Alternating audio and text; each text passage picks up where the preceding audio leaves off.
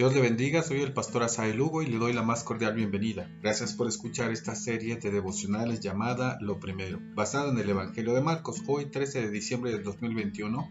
Le invito para que juntos leamos Marcos capítulo 14, de los versos 12 al 16. Dice la Biblia, el primer día de la fiesta de los panes sin levaduras, cuando sacrificaban el cordero de la Pascua, sus discípulos le dijeron, ¿dónde quieres que vayamos a preparar para que comas la Pascua? Envió dos de sus discípulos y les dijo, Id a la ciudad y os saldrá al encuentro un hombre que lleva un cántaro de agua, seguidle, y donde entrare, decida al señor de la casa, el maestro dice, ¿dónde está el aposento donde he de comer la Pascua con mis discípulos? Y él os mostrará un gran aposento alto ya dispuesto, preparad para nosotros allí. Fueron sus discípulos y entraron en la ciudad y hallaron como les había dicho y prepararon la Pascua. Reina Valera 60. Otra versión del mismo pasaje dice, el primer día de la fiesta de los panes sin levadura, cuando se acostumbraba a sacrificar el cordero de la Pascua, los discípulos le preguntaron a Jesús, ¿dónde quieres que vayamos a hacer los preparativos para que comas la Pascua?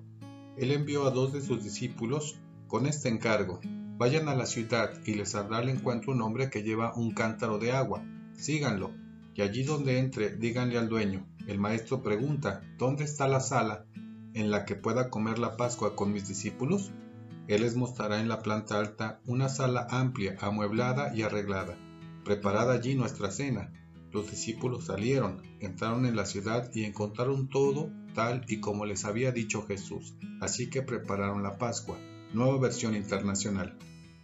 Marcos describe los preparativos que Jesús realizó para la celebración de la Pascua. La celebración sería en Jerusalén, y la señal que les dio fue que verían a un hombre llevando un cántaro de agua al que deberían seguir. Las mujeres eran las únicas que hacían este trabajo de llevar un cántaro sobre su cabeza, así que podían identificar sin mayor problema a este hombre.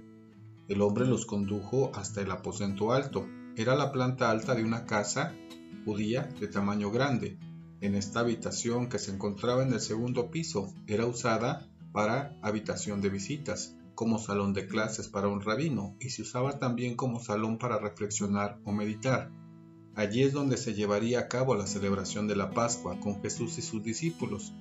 Había una mesa baja para que los invitados pudieran reclinarse apoyados sobre el brazo izquierdo. Los discípulos tenían que preparar el cordero, que les recordaba la protección de Dios por la señal de la sangre en las casas, también el pan sin levadura, habían comido antes de salir de cautiverio de Egipto, el tazón de agua salada les recordaba el llanto en Egipto y cómo fueron salvados al atravesar el Mar Rojo a la libertad. Las hierbas amargas les recordaban la esclavitud en Egipto, y había también cuatro copas de vino que representaban las cuatro promesas de Dios hechas en Éxodo 6, verso 6. Así que ve y diles a los israelitas, yo soy el Señor, y voy a quitarles de encima la opresión de los egipcios, voy a librarlos de su esclavitud, Voy a librarlos con gran despliegue de poder y con grandes actos de justicia. ¿Cuáles son las enseñanzas para nosotros en este día? Jesús se hizo cargo de cada detalle de la celebración de la Pascua. La celebración recuerda cómo Dios les otorgó la libertad al pueblo judío de la esclavitud de Egipto. De la misma manera, a través de Jesús hay libertad por medio del sacrificio en la cruz. La última cena nos recuerda que el Señor entregó su vida por nosotros la unidad de su iglesia y el plan perfecto de Dios. Hoy, demos gloria a Dios por su provisión a través de Cristo para darnos libertad.